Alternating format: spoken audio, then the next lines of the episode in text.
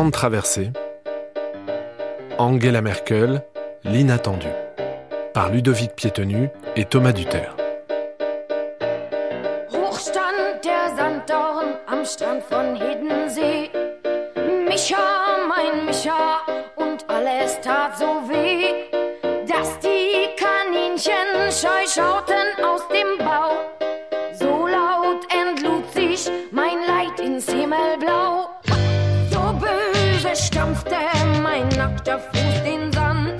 Cinquième et dernier épisode, dans la peau d'une chancelière.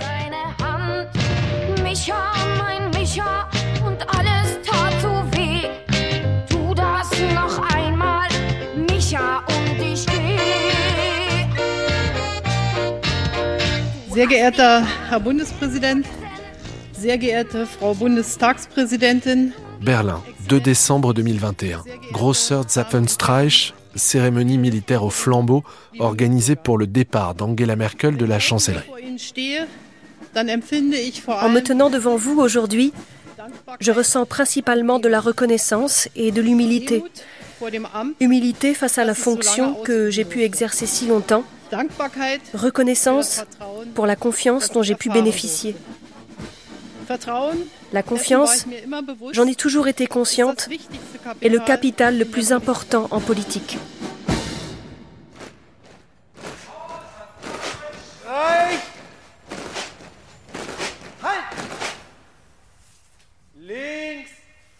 Um!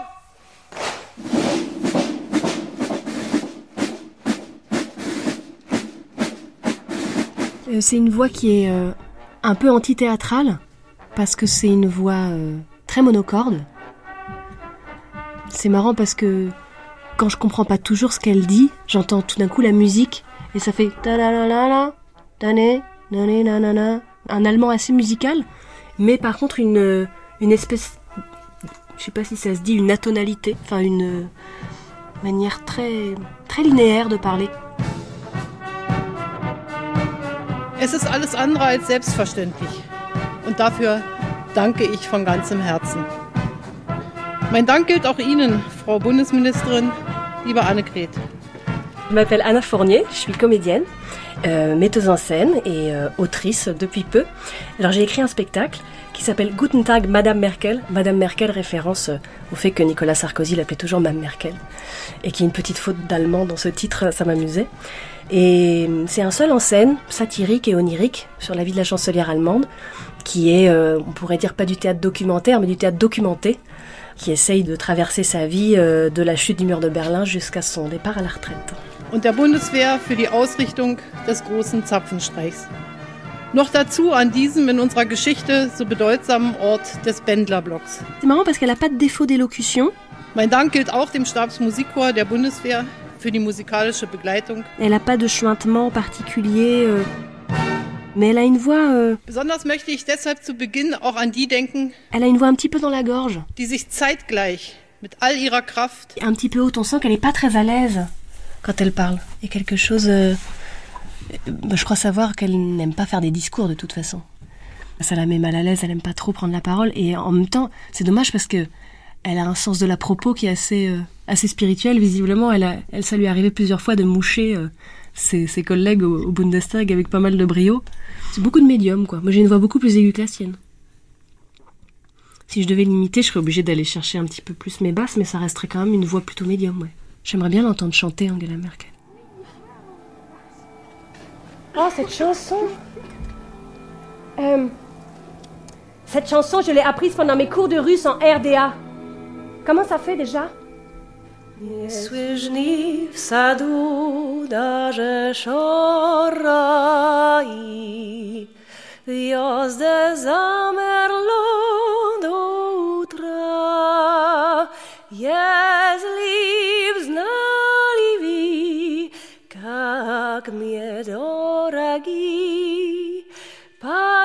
подмосковные вечера.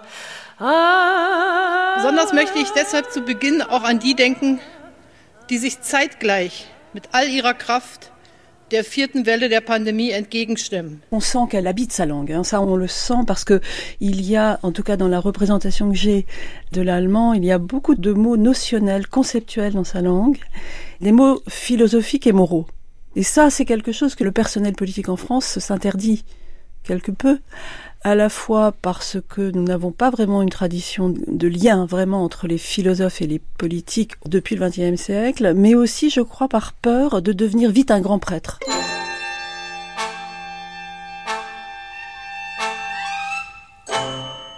Alors, je m'appelle Mariette Daré-Grand, je suis sémiologue, c'est-à-dire euh, quelqu'un qui regarde la société à travers les signes. J'ai la passion des mots. D'abord, ce sont des signes euh, linguistiques, on pourrait dire, hein, des expressions, mais aussi euh, des images et aussi des tics puisque dans nos, sociétés contemporaines qui sont très très euh, sémiogènes, elles envoient plein de signes, et ben il y a des tas de choses qui sont récurrentes et qui nous signent justement nous, les contemporains qui consommons beaucoup ces langages-là.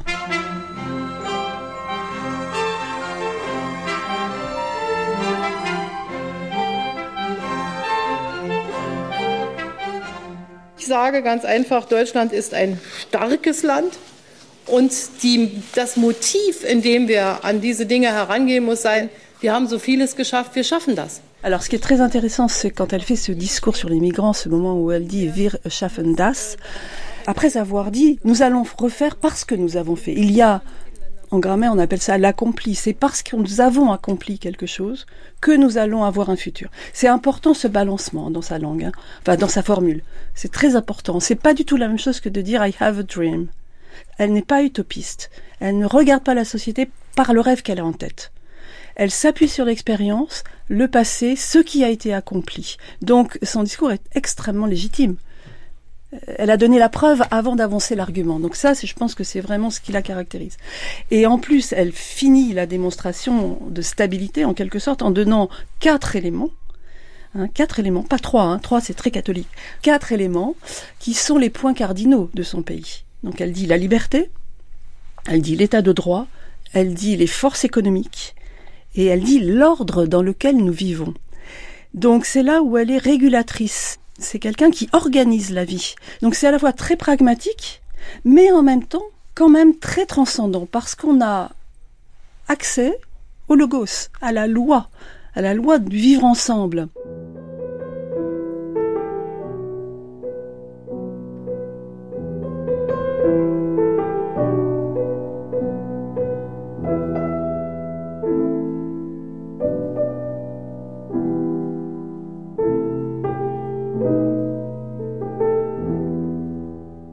Sehr geehrte Mitglieder der Knesset, sehr geehrte Damen und Herren.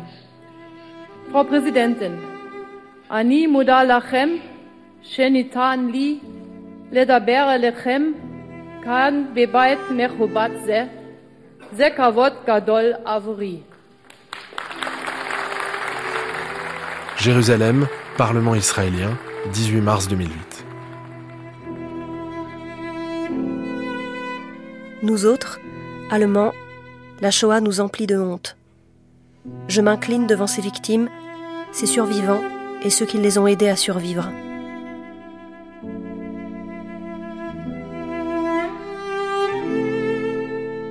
Ça m'a frappé lorsqu'elle fait son discours devant la Knesset à propos de la Shoah, parce qu'elle prononce le terme de honte et de faute morale permanente. C'est-à-dire que c'est le contraire de demander pardon de manière, je dirais, catholique, chrétienne catholique, pour avoir en quelque sorte une grâce. On est dédouané. Or, le protestantisme ayant reçu la grâce de fait, n'est pas dans cette posture de chercher à tout prix à demander pardon ou à, faire quelque chose d'afflictionnel pour être blanchi. C'est pas ça. Ça m'a frappé parce qu'elle dit ça ne sera jamais effacé elle se place dans une perspective de durée sempiternelle avec l'Allemagne. Allemagne et, Israël. Et donc, euh, elle prononce ce mot de honte. Ce mot de honte, et comme chacun sait, la honte est ineffaçable. Elle ne dit pas nous avons commis une faute et nous voulons la réparer. Non, c'est pas réparable. C'est fait. C'est inscrit dans l'histoire.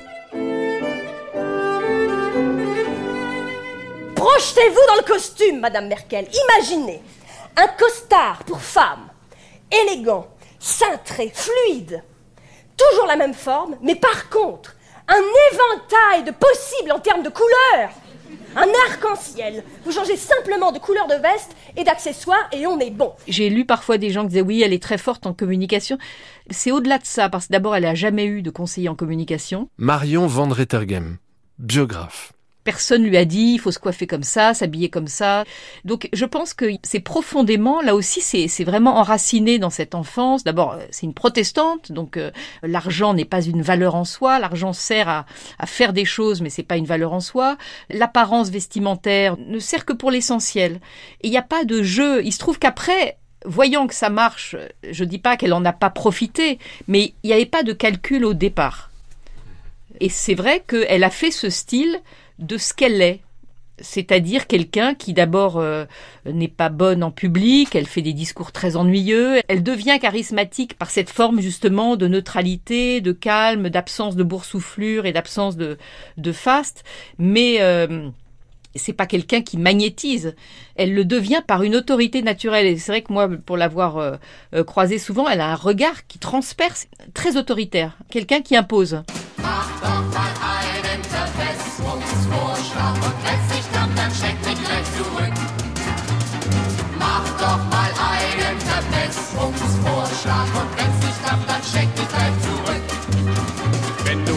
Tag von sieben bis vier nur Schräubchen drehst. Du als Facharbeiter aber ein bisschen mehr verstehst. Und du weißt, dass diese Sache technisch besser geht, wenn man sich nur einmal hinsetzt und dann überlegt. Ja, dann mach doch mal einen Verbesserungsvorschlag. Elle invente un look avec ses vestes de toutes les couleurs. Et ces vestes de toutes les couleurs, à mon avis, sont une originalité visuelle bien travaillée. Alors qu'est-ce qu'elle veut nous dire avec ça? Je tente une hypothèse. D'abord, comment ça marche? Son code coloriel C'est précisément sur une base de noir. Généralement, elle a un pantalon noir. Là, elle dit je suis un homme comme les autres. Et au-dessus, elle met une veste qui n'est pas masculine, qui est improbable, hein, qui on se demande à quoi ça réfère, mais ce qui est le plus visible, c'est la couleur. Et donc, elle fait de la stabilité, toujours pareil, toujours le même look, mais avec une immense variation des couleurs. Et ça, il me semble que c'est aussi très fort sur le fond, parce qu'elle dit ça, elle dit moi je suis toujours là, euh, quatrième mandat et tout ça, mais je suis capable de faire des variations. Et si je pousse l'hypothèse, mais là, peut-être ça, ça, va être trop imaginaire, mais dans la tradition allemande, il y a un grand goût des couleurs, et il y a un livre euh, fondateur écrit par Goethe, il a écrit un traité des couleurs quand même, faut le faire, un traité scientifique parce que c'était un, une réflexion sur la lumière. Donc il avait bien organisé toute une carte pour dire bah il y a les couleurs chaudes quoi, le, rouge, le, jaune, l'orange, c'est des couleurs qu'elle a beaucoup utilisées, même le rose. Et c'est pas un rose girly, c'est un rose à mon avis goethéen et de l'autre côté les couleurs le bleu, le vert et tout ça. Le gris voilà. Donc je pense que là aussi c'est comme si elle faisait une petite touche de romantisme à l'allemande, d'imaginaire, euh, comme quand elle va chanter ses, ses, cantiques de Bach ou quand elle va dans sa campagne. Hein, elle est aussi dans ce que l'Allemagne, euh, comme culture, euh, ouvre sur la beauté, par la musique, par la poésie, sur des imaginaires qui ne sont pas latins, qui nous manquent dans les pays latins.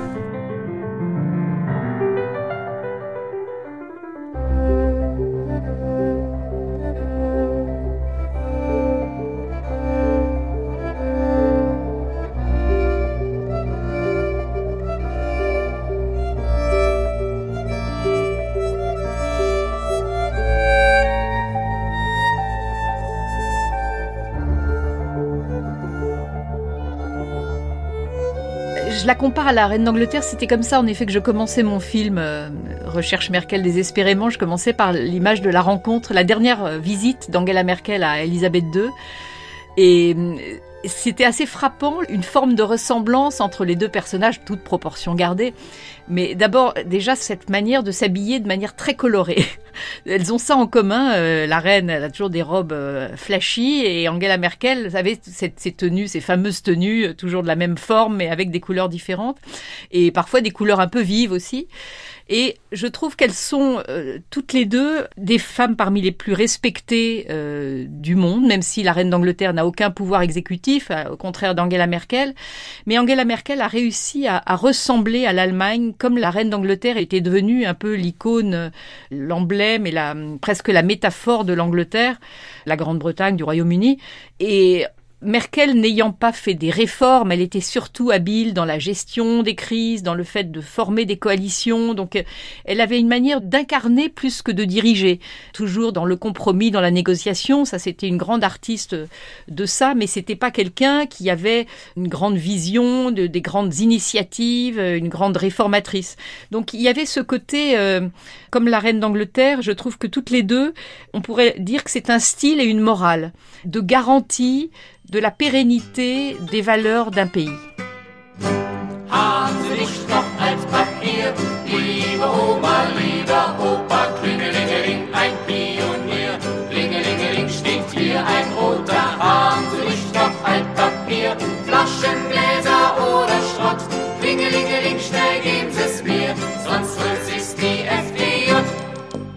Lorsqu'on rencontre une chancelière comme Angela Merkel, on est très impressionné par définition. Et c'est ça qui était surprenant, c'est que après tout ce qu'on a dit sur protestante, discrète, modérée, euh, contenue, etc., on n'imagine pas qu'Angela Merkel a énormément d'humour. Hélène Millard de la Croix. C'est quelqu'un qui dit beaucoup de blagues avec un, un, humour un peu anglais, vous voyez, un humour euh, très subtil, très spirituel. Et Angela Merkel est comme ça. C'est une femme d'esprit. On ennuie Elle est souvent venue dans votre loge et il regarde, il regarde Rob, Angela Merkel, c'est comme elle m'a fait Nein, nein, nein, das ist so intim. Meine Garderobe, ma loge, c'est trop. Intime. Sie ist sehr lustig. Man lacht sehr viel mit ihr. Und unser Humor, also ihrer und meiner, Ulrich Mattes, comédien et ami d'Angela Merkel. C'est quelqu'un de très drôle, on rit beaucoup ensemble et on a le même humour. Elle sait aussi rire d'elle-même, elle ne se prend pas au sérieux. Et euh, face à ces hommes euh, importants, qui au contraire se prennent très au sérieux et de la manière la plus affreuse, elle sait opposer son humour. Euh, C'est vrai que ces prototypes d'hommes blancs puissants, elle s'assoit face à eux, elle réfléchit à son rôle, elle reste courtoise, elle essaye de clarifier ce qu'il y a à clarifier donc elle fait ce qu'elle a à faire. Mais l'humour ne nous aide pas seulement nous, il aide aussi les chanceliers et les chancelières.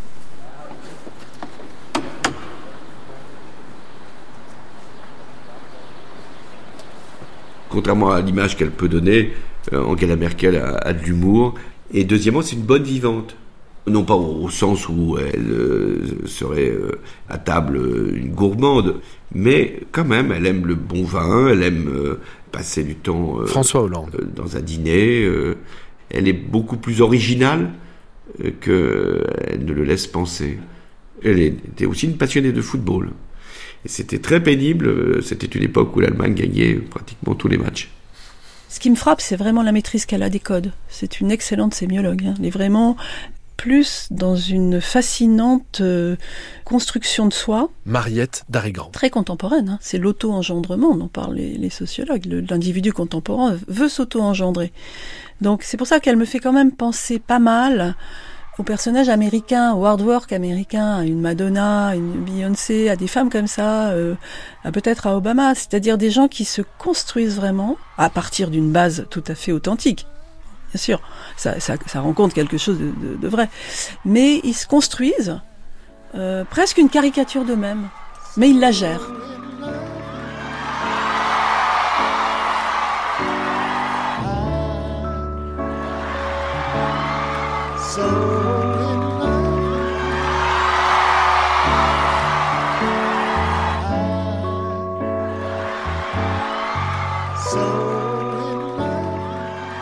C'est un personnage, on pourrait dire, oxymorique. Elle, fait deux choses en même temps, deux choses contraires en même temps. Elle est austère, mais elle est un peu fantaisiste avec ses couleurs et ses clins d'œil.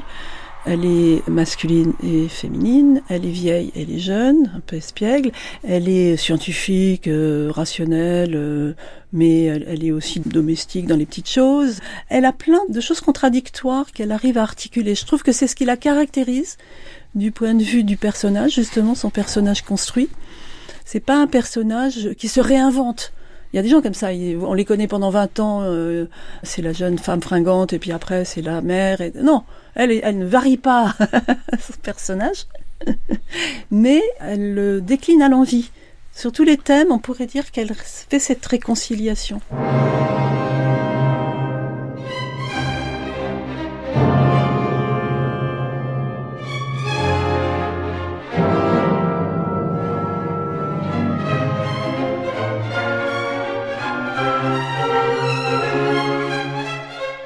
Elle est très sévère, elle est très austère, elle est très tout ça, mais il y a des moments, à mon avis, où elle s'amuse un peu et elle fait ses petits clins d'œil, comme quand elle avait montré ses seins en décolleté à l'opéra. Ça, c'est sûr qu'elle a voulu montrer qu'elle était une femme. Elle était accompagnée de son époux. Elle allait à l'opéra. Donc il y avait plusieurs signifiants qui étaient hors du politique classique dans laquelle elle est astreinte. Ce soir, euh, je pense plus à la politique. Donc là, peut-être qu'elle dit, c'est une femme. Ça a été un geste. Peut-être que ce sera repris si un jour euh, on, fait l'histoire iconique des femmes en politique. Hein, c'est sûr que ce geste-là sera repris. C'est tellement en contraste avec son look habituel. C'était une vraie audace.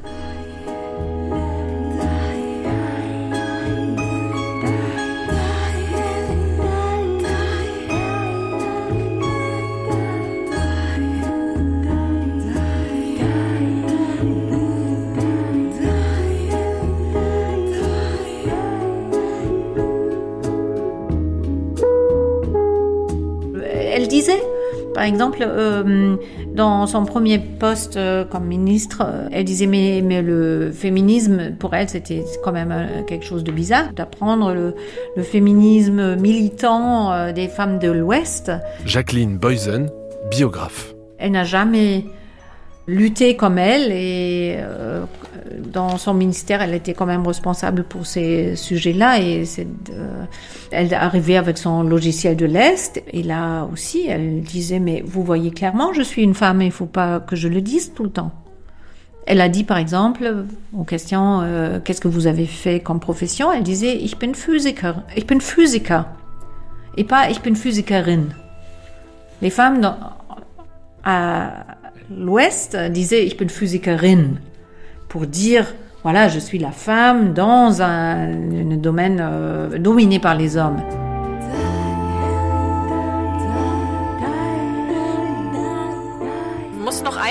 Avril 2017, sommet économique des femmes à l'occasion du G20 à Berlin. Ähm, Honnêtement, euh, j'aimerais bien.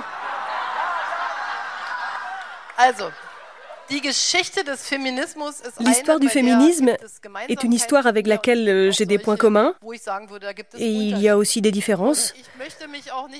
Et je ne veux pas non plus me parer d'un titre euh, que je n'ai pas. Äh, ähm, ähm, Pour des femmes comme euh, Alice Schwarzer ou d'autres qui ont mené des combats très difficiles, qui suis-je pour m'accaparer leur succès et dire ici, je suis maintenant une féministe, mais c'est génial.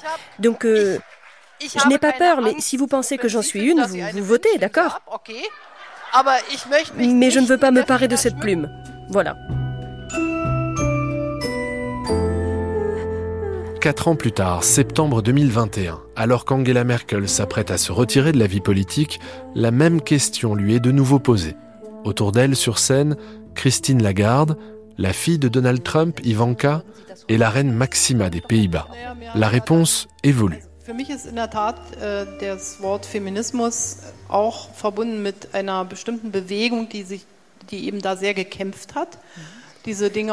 Pour moi, le mot féminisme est lié à un mouvement qui s'est beaucoup battu pour mettre ces choses à l'ordre du jour de la société. Et c'est pour ça que j'ai parlé à l'époque d'une plume dont je ne voulais pas me parer.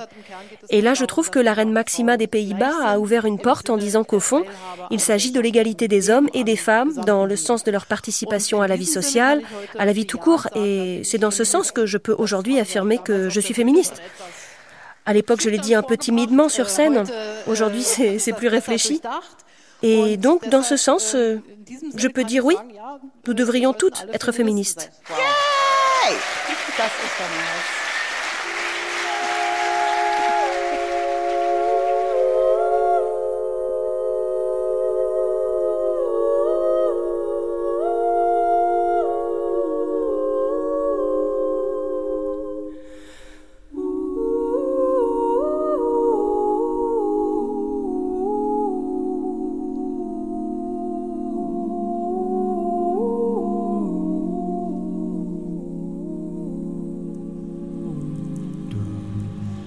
quitté le pouvoir.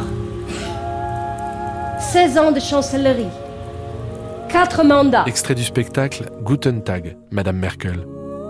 Ces derniers temps, lorsque je me regarde dans le miroir, je me rends compte que j'ai pris plus de rides ces cinq dernières années qu'en 20 ans. Vous savez comment s'appellent ces plis profonds que j'ai là, qui vont des commissures des lèvres au menton? Les plis d'amertume.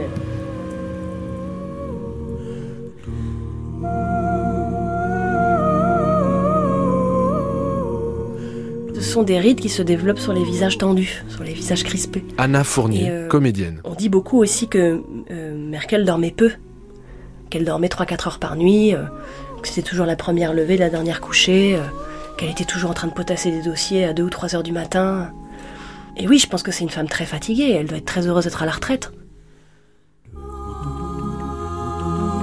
Sie verlangt sehr viel von sich Hermann Gröhl, und auch von ihrem Umfeld. Insofern ist député de CDU. für sie zu arbeiten schön und anstrengend, beides. C'est quelqu'un qui demande beaucoup à elle-même et aussi aux autres. Donc évidemment, euh, travailler pour elle, ça demande euh, de bien s'accrocher, si je puis dire, puisque euh, voilà, euh, ça peut être éprouvant. Mais c'est pas quelqu'un qui voulait euh, faire notre travail à notre place, pas du tout. Elle voulait qu'on puisse répondre à ses questions. Donc elle était très exigeante pour son équipe proche, mais aussi pour les membres du parti ou du Parlement.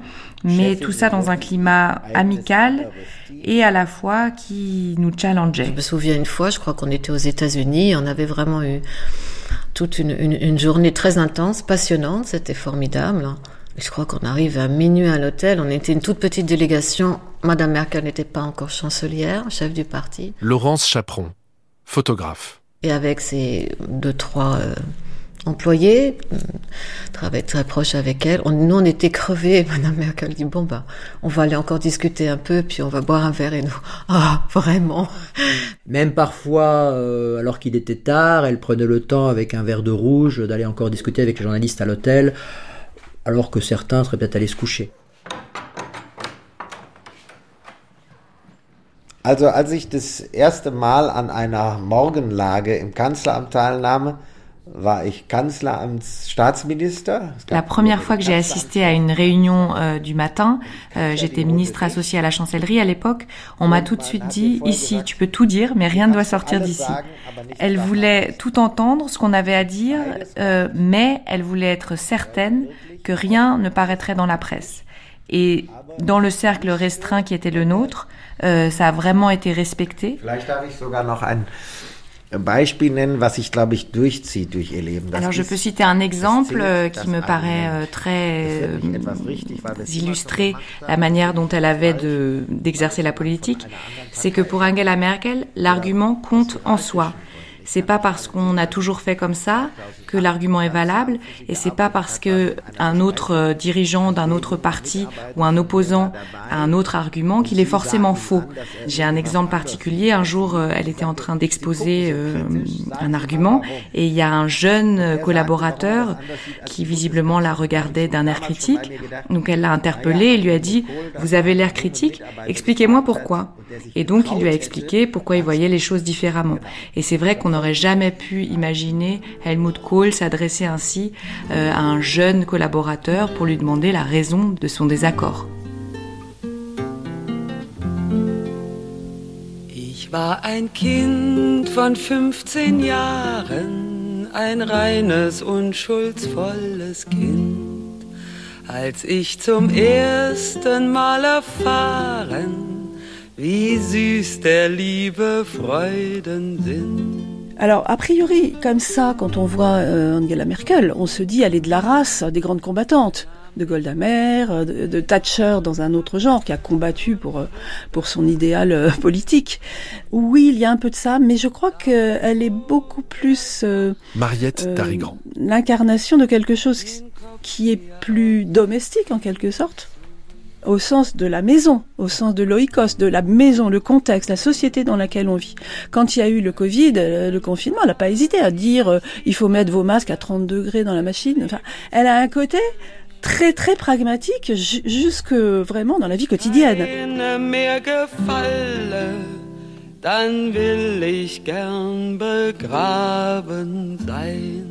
Quand on va à une réunion en Allemagne ou quand on est reçu, même pour le travail, il y a toujours des choses à boire. Il y a du café, il y a de l'eau gazeuse, des jus de fruits et... Euh, Hélène Millard de la Croix. On se sert. On se sert ou, quand on est avec Angela Merkel, elle peut vous servir le café au lieu de euh, euh, demander à un, serviteur qui serait derrière de, de, le faire. Elle a cette simplicité qui fait partie d'ailleurs de l'ambiance qu'elle voulait donner aux réunions qu'elle avait. C'est son naturel, mais c'est aussi comme cela qu'elle a voulu pratiquer la politique. C'est-à-dire trouver une proximité lui permettant, elle, parfaitement d'analyser euh, les, éléments euh, à tirer et les avantages à tirer, mais pour autant soigner cette euh, relation simple entre des personnes qui sont égales. Et de ce point de vue, ce n'a jamais été une femme arrogante. Je crois que elle a paru inaccessible à beaucoup de gens, aussi à cause de ce masque, visage un peu euh, fermé, avec un demi-sourire impénétrable, mais elle n'a jamais été arrogante, alors que la tentation peut être là quand on a du pouvoir.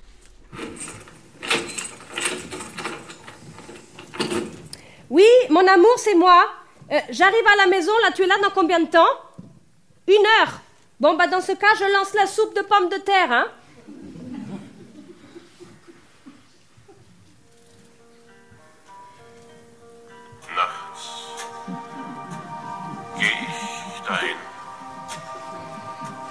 Ich bin allein.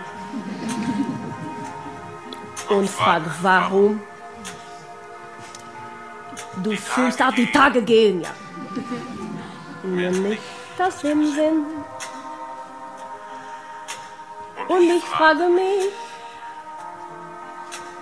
warum?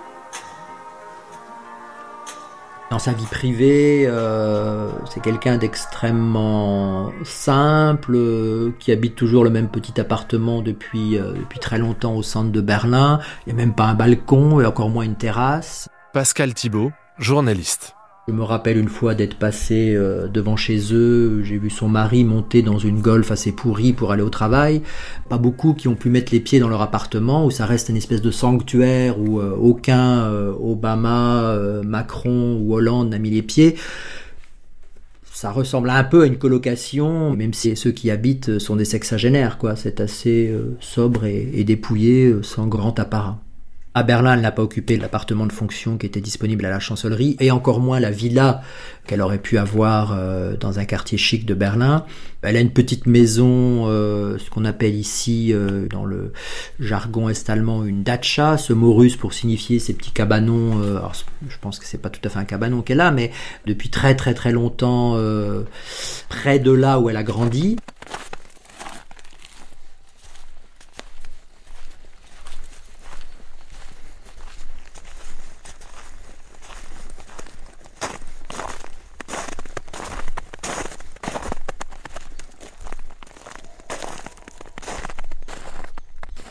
Entouré par la forêt, le hameau de Hohenwalde dans le Brandebourg. La propriété d'Angela Merkel est un bien acquis du temps de la RDA.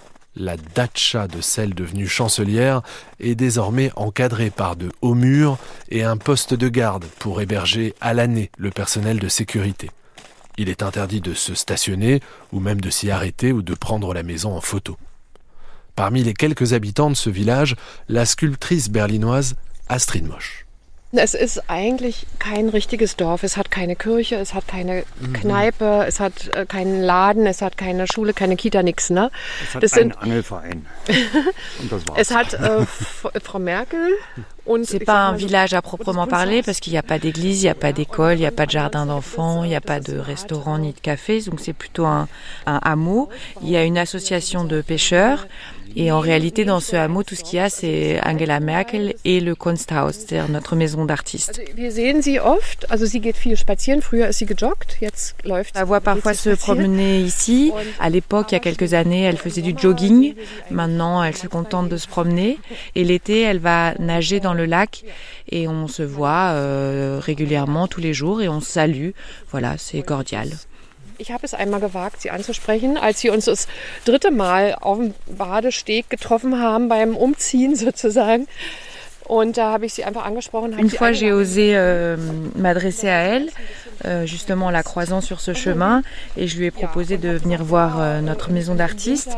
Alors, elle a poliment dit qu'elle viendrait peut-être plus facilement en hiver, qu'elle n'avait pas le temps pour l'instant. Also, ich weiß, Neo Rauch, da war sie mal bei so einer Ausstellungseröffnung, glaube ich, dann die, wo ist das Bayreuther Festspiel, Festspiele, Festspiele ne, diese Euh, Je sais qu'elle a euh, participé par exemple à l'ouverture d'une grande exposition sur Neo Rauch, euh, qu'elle allait souvent au festival de Bayreuth, qu'elle prenait part à tous ces grands événements culturels qui étaient très marquants, mais je ne sais pas si elle s'intéressait vraiment pour la culture autrement qu'en dehors de ces cadres un peu officiels.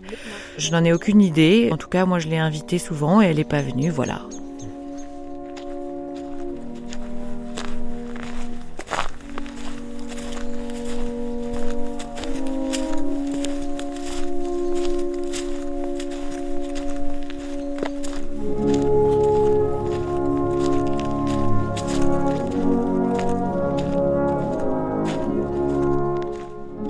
Angela Merkel est mélomane.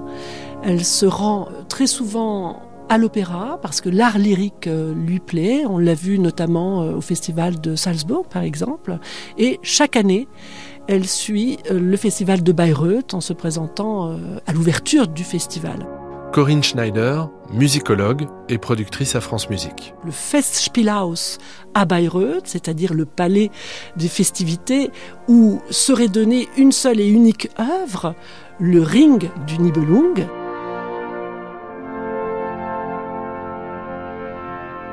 Le Ring de Richard Wagner, l'anneau du Nibelung, la tétralogie comme on dit en français, nous raconte l'histoire du monde. C'est une véritable épopée. C'est une mythologie en fait. Donc vous avez le monde des dieux. Il y a le monde des êtres surnaturels, comme les Nibelung, qui sont des nains et qui travaillent sous la terre, mais aussi par exemple les géants, Wotan et Fafner. Et puis vous avez des hommes terriens, les Gibichungen, qui apparaissent notamment dans le quatrième opéra, dans le crépuscule des dieux. Donc euh, l'idée, c'est l'or, c'est le vol de l'or l'or qui est le trésor du monde, le trésor de la nature finalement, et qui se trouve au fond du Rhin, gardé par les filles du Rhin. Toute l'histoire va être de rétablir la chose à la normale, c'est-à-dire de retourner l'or à la nature, donc au Rhin.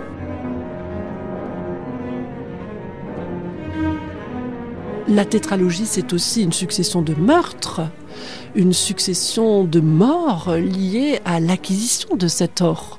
Donc euh, on fomente, on complote dans la tétralogie et ces éléments vont être déjoués hein, par euh, des héros ou des euh, demi-héros et par la grande rédemptrice de tout cela qui est Brunhilde, la Valkyrie. Angela Merkel a parlé récemment de son appétence à voir le ring et la tétralogie parce qu'elle y voit toutes les questions euh, politiques euh, atemporelles hein, qui sont traitées euh, dans l'opéra et je crois que cela l'amuse beaucoup. En tout cas, c'est ce qui en ressort lorsqu'elle donne des interviews liées à ce thème.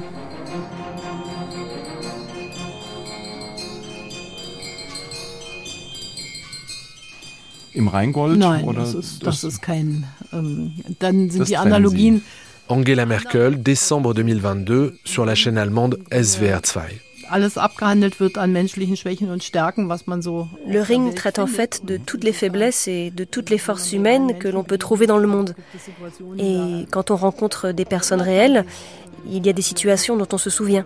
Le ring est si universellement applicable à l'humanité que, de la vie familiale à la vie politique, on retrouve toujours des choses qui reviennent tout simplement chez nous, les humains.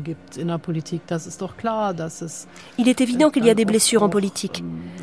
Même si on ne veut pas tomber dans ce schéma qui serait qu'une personne nous ait fait du mal, en tout cas de le ressentir ainsi et de se dire maintenant je dois lui faire la même chose.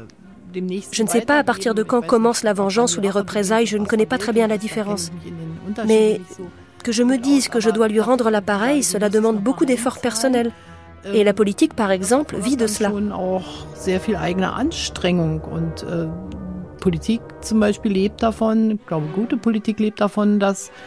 Je pense qu'une bonne politique dépend de la personne qui l'a fait. C'est ce que j'ai essayé de faire en ce qui me concerne, ne pas se laisser emporter par ses propres blessures, mais les surmonter et repartir à zéro. Et les forces motrices d'une opinion politique individuelle peuvent bien sûr aussi être très marquées personnellement, c'est clair. Äh, J'ai parlé du fait que je me suis efforcée toute ma vie, pendant ma carrière politique, de gérer ces émotions intérieures. Et je pense que c'est pour cela que l'on a des collaboratrices et des collaborateurs qui nous signalent si la décision que l'on veut prendre est inhabituelle sur un plan émotionnel.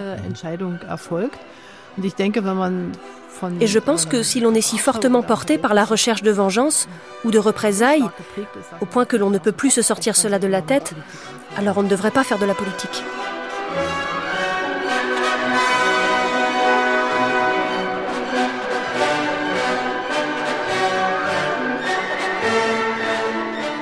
Elle aime beaucoup la légende des Nibelungen, qui est une légende très épique et très guerrière chez Wagner et le texte lui-même médiéval, hein, qui est vraiment euh, un Game of Thrones euh, euh, allemand, eh bien, même si elle aime cette légende et que peut-être ça l'a portée aussi, parce que dans ces, cette légende-là, il y a des figures de femmes très puissantes. Mariette d'Arigrand. Des femmes régisseuses, comme on disait, c'est-à-dire des vraies reines, qui régissent la vie qui conduisent la vie. Mais c'est pas une partie de plaisir. L'harmonie n'est pas donnée, comme elle le dit à propos de la démocratie. La démocratie n'est pas donnée. La démocratie relève du travail. Et je pense que c'est fondamental dans sa vision de, qu'est-ce que c'est d'être euh, chancelière. C'est de bosser pour que les liens démocratiques euh, soient respectés, que la, que la vision démocratique soit respectée.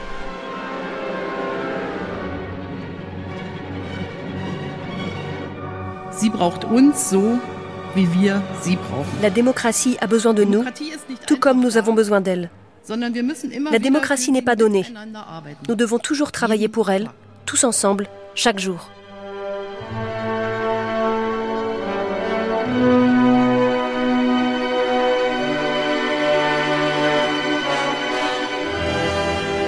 Quelques mois après son départ, ce qui est plutôt euh, frappant, moi je trouve, c'est à quel point elle a disparu du paysage, en fait, euh, Angela Merkel. Since the first of you and me asleep in a Nibelungenland, Titanic curses trapped me in a banishment of state. Symbols vanish from my senses, dim and stale the view appears.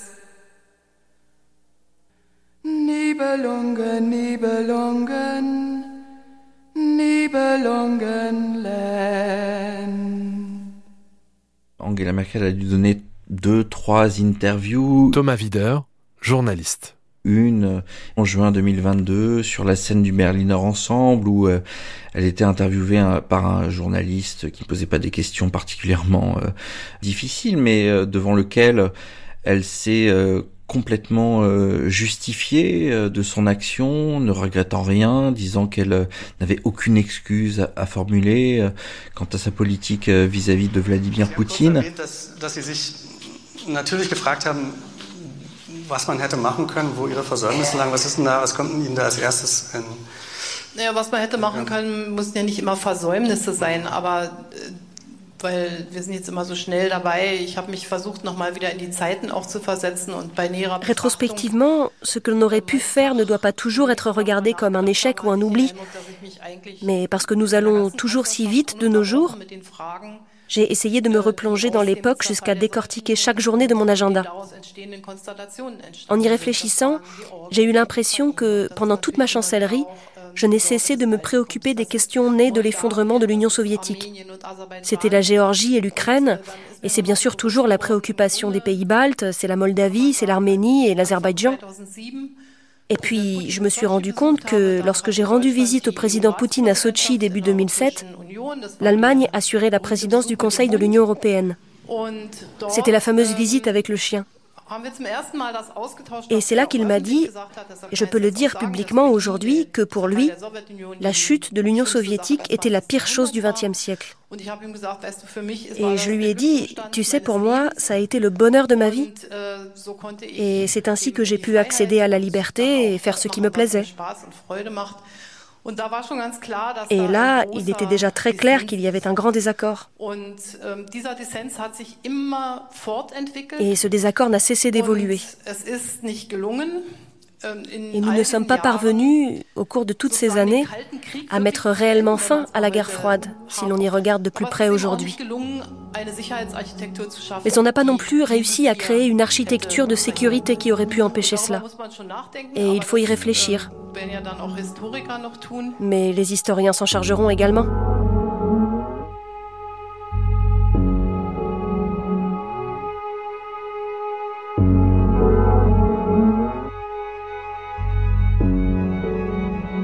Certains observateurs d'ailleurs ont, été un peu étonnés du ton qu'elle a adopté ce jour-là, c'est-à-dire que Angela Merkel, par exemple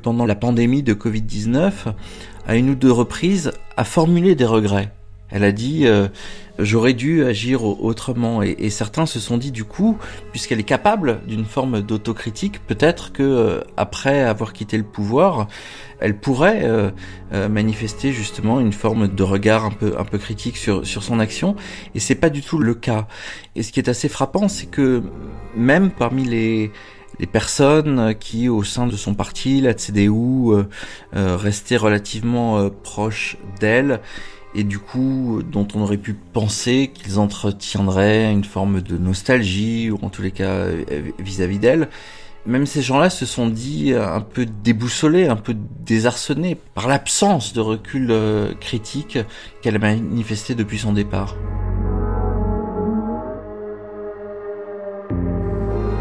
C'était l'Allemagne heureuse, l'Allemagne de Merkel. Il y avait finalement, il n'y avait pas vraiment de, de conflit. Marion von euh, euh, tout marchait bien. C'était euh, donc elle s'était reposée sur ces trois piliers. Il y avait le pilier américain, la protection de l'OTAN, la protection de l'Amérique pour la sécurité stratégique. Il y avait le pilier chinois pour l'exportation et il y avait le pilier russe pour l'importation des hydrocarbures, c'est-à-dire qu'on achetait du gaz russe bon marché pour vendre des automobiles aux Chinois. C'est Merkel qui a vraiment construit un système qui faisait partie du modèle allemand, qui avait commencé avant elle d'ailleurs, mais enfin qu'elle a vraiment mis en place.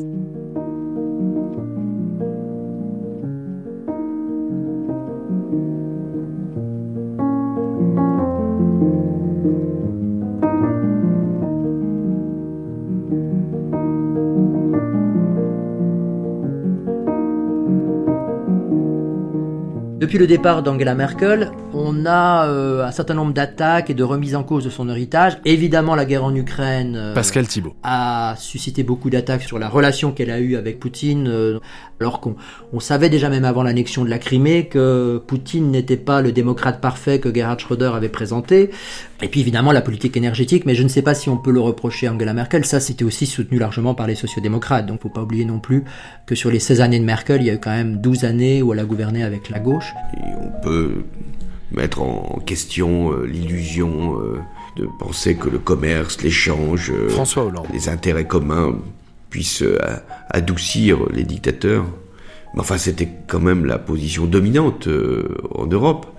Et de la même manière que le rapport avec la Russie pour l'Allemagne, et, ça remontait à loin, je veux dire, ça remontait même avant l'effondrement du mur de Berlin, l'ost politique que, Willy Brandt avait, porté. Donc le rapport avec la Russie était, un rapport qui était compris comme étant nécessaire pour l'Allemagne. On lui reproche aussi de sortir du nucléaire ou de ressortir du nucléaire plus rapidement. Il faut pas oublier que ça avait été décidé quand même au départ sous le gouvernement Schröder et qu'à partir du moment où on a pris cette décision, on a une décennie durant laquelle on a perdu du temps sur un développement qui aurait été beaucoup plus massif avec un certain nombre de décisions qui ont été prises qui ont retardé un développement plus, plus important du, du renouvelable, des énergies renouvelables. Comment est-ce possible qu'une femme science nat, euh, physique et tout quitte le nucléaire, elle devait savoir mieux que n'importe qui les dangers, oui, mais aussi la nécessité peut-être de cette forme d'énergie et surtout de rester dans la course. Comment une nation de science et de technique comme l'Allemagne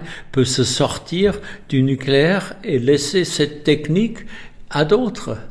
D'un point de vue industriel et économique, c'est absurde. Il fallait garder au moins un pied dans la porte et continuer les recherches. Alors on dit, si elle a néanmoins décidé de sortir du nucléaire, c'était pour gagner les élections. Et il est certain que cette décision, une fois, lui a fait gagner les élections.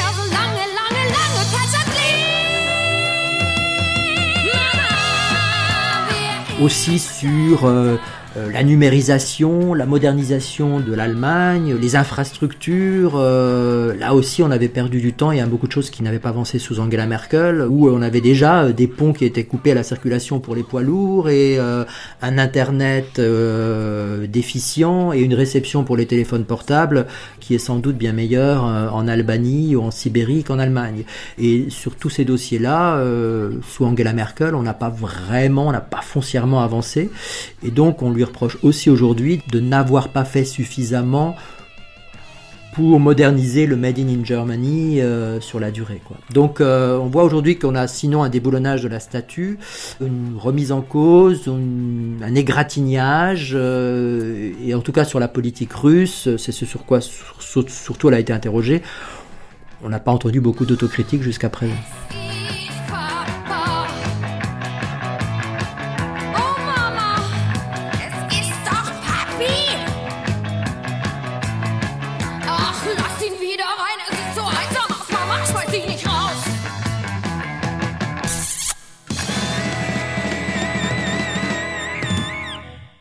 Elle ne va pas rester comme une réformatrice. Hélène Millard de la Croix. Son premier gouvernement et dans l'ensemble, ses gouvernements successifs ont beaucoup profité de la réforme initiée par son prédécesseur euh, Gerhard Schröder, le fameux agenda 2010, qui a réformé le marché du travail, raccourci, mis de la pression sur les chômeurs et, et allégé les charges de, sur, le, sur le travail. Elle en a récolté les fruits mais ce n'est pas elle qui l'avait lancé. Et ce qui restera de positif de cette Allemagne qui a énormément, qui a connu une grande croissance importante, qui a beaucoup réduit son chômage et qui a euh, développé sa, position euh, internationale en matière de, commerce extérieur, en même temps, euh, sa fragilité, c'est cela, c'est d'avoir tout misé sur la liberté du commerce et les bénéfices pour le pays sans intervenir vraiment dans la structuration de l'Europe et sans donner à ce pays les outils de la puissance ou au moins d'une stature internationale. Et aujourd'hui, on le voit, en matière de sécurité, l'Allemagne a beaucoup de retard à combler. Angela Merkel, elle est aussi euh, l'héritière d'une Allemagne euh, de la guerre froide. Thomas Wider. Grandi dans l'Allemagne de l'Est, qui a cru d'une certaine façon à la mondialisation euh, heureuse qui a cru euh, aussi euh, à la relation transatlantique euh, apaisée, qui a cru que on pouvait entretenir des relations cordiales et même intéressées avec la Chine et la Russie, et qui n'a pas forcément vu que que ce soit avec les États-Unis, avec Moscou ou avec Pékin, le monde était en train de se, se déliter d'une certaine façon et qu'il fallait préparer l'Allemagne un monde où, euh, avec Washington, euh, les relations n'étaient pas forcément aussi simples euh, qu'au temps de la guerre froide. Évidemment, avec Moscou, on l'a vu avec la guerre en Ukraine, et puis avec la Chine, il ne s'agissait pas seulement de faire du commerce avec la Chine, mais que la Chine devenait aussi, selon l'expression utilisée par la Commission européenne, un, concurrent systémique. Et donc, d'une certaine façon, le monde d'après Merkel est aussi le monde qui euh, a mis en lumière peut-être les erreurs ou les naïvetés ou les aveuglements d'Angela Merkel.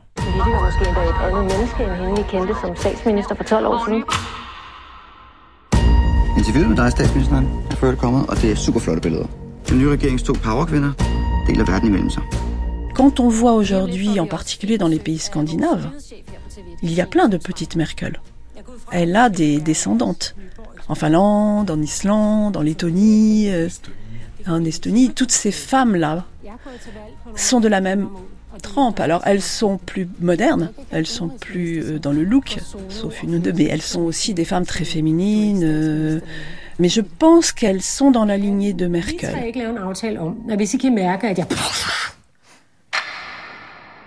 Darf einer der letzten Antworten aufgreifen? Aus dem Gespräch mit Alexander O. sagen, Sie haben ihm gesagt, Madame Merkel, dans un entretien accordé six mois après avoir quitté vos fonctions, vous aviez dit aux journalistes que vous étiez en train de devenir une ancienne chancelière fédérale. Et maintenant, où en êtes-vous? Oui, je pense que j'avance. Ähm, ganz besonders auch dadurch, dass ich jetzt ja auch an ähm, meinen politischen Memoiren schreibe. Und ähm, zusammen mit Frau Baumann und en particulier parce que je suis en train d'écrire mes mémoires politiques avec Madame Baumann. Von der Kindheit bis in eines Tages ist ja noch nicht fertig, dann in die gesamte Kanzlerzeit. Et que je revisite ainsi toute ma vie, depuis mon enfance en passant par la période de la chancellerie, ce qui me permet d'y voir plus clair petit à petit.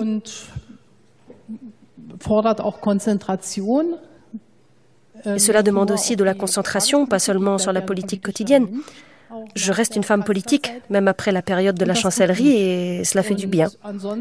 Et sinon, oui, ce n'est pas encore comme si je pouvais marcher dans la rue sans être reconnue.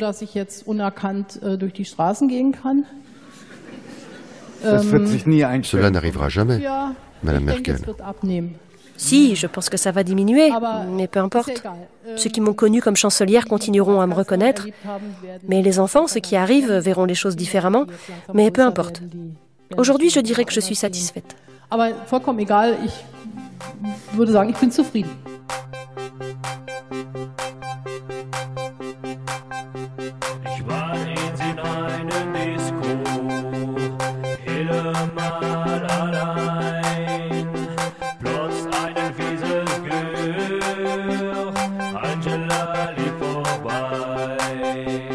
C'était Angela Merkel, l'inattendu, cinquième et dernier épisode, dans la peau d'une chancelière.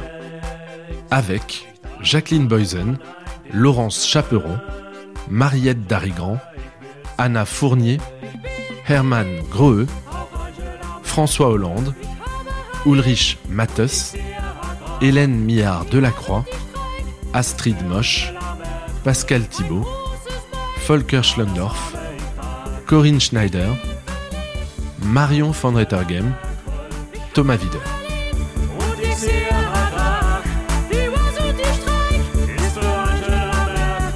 Texte et voix off Katia Flouest, Anna Fournier, Gabriel Pennelier. Archivina, Clary Monac. Traduction, Katia Flouest. Prise de son, Delphine Baudet. Mixage, Guillaume Ledu. Une émission de Ludovic Piétenu, réalisée par Thomas Duterre.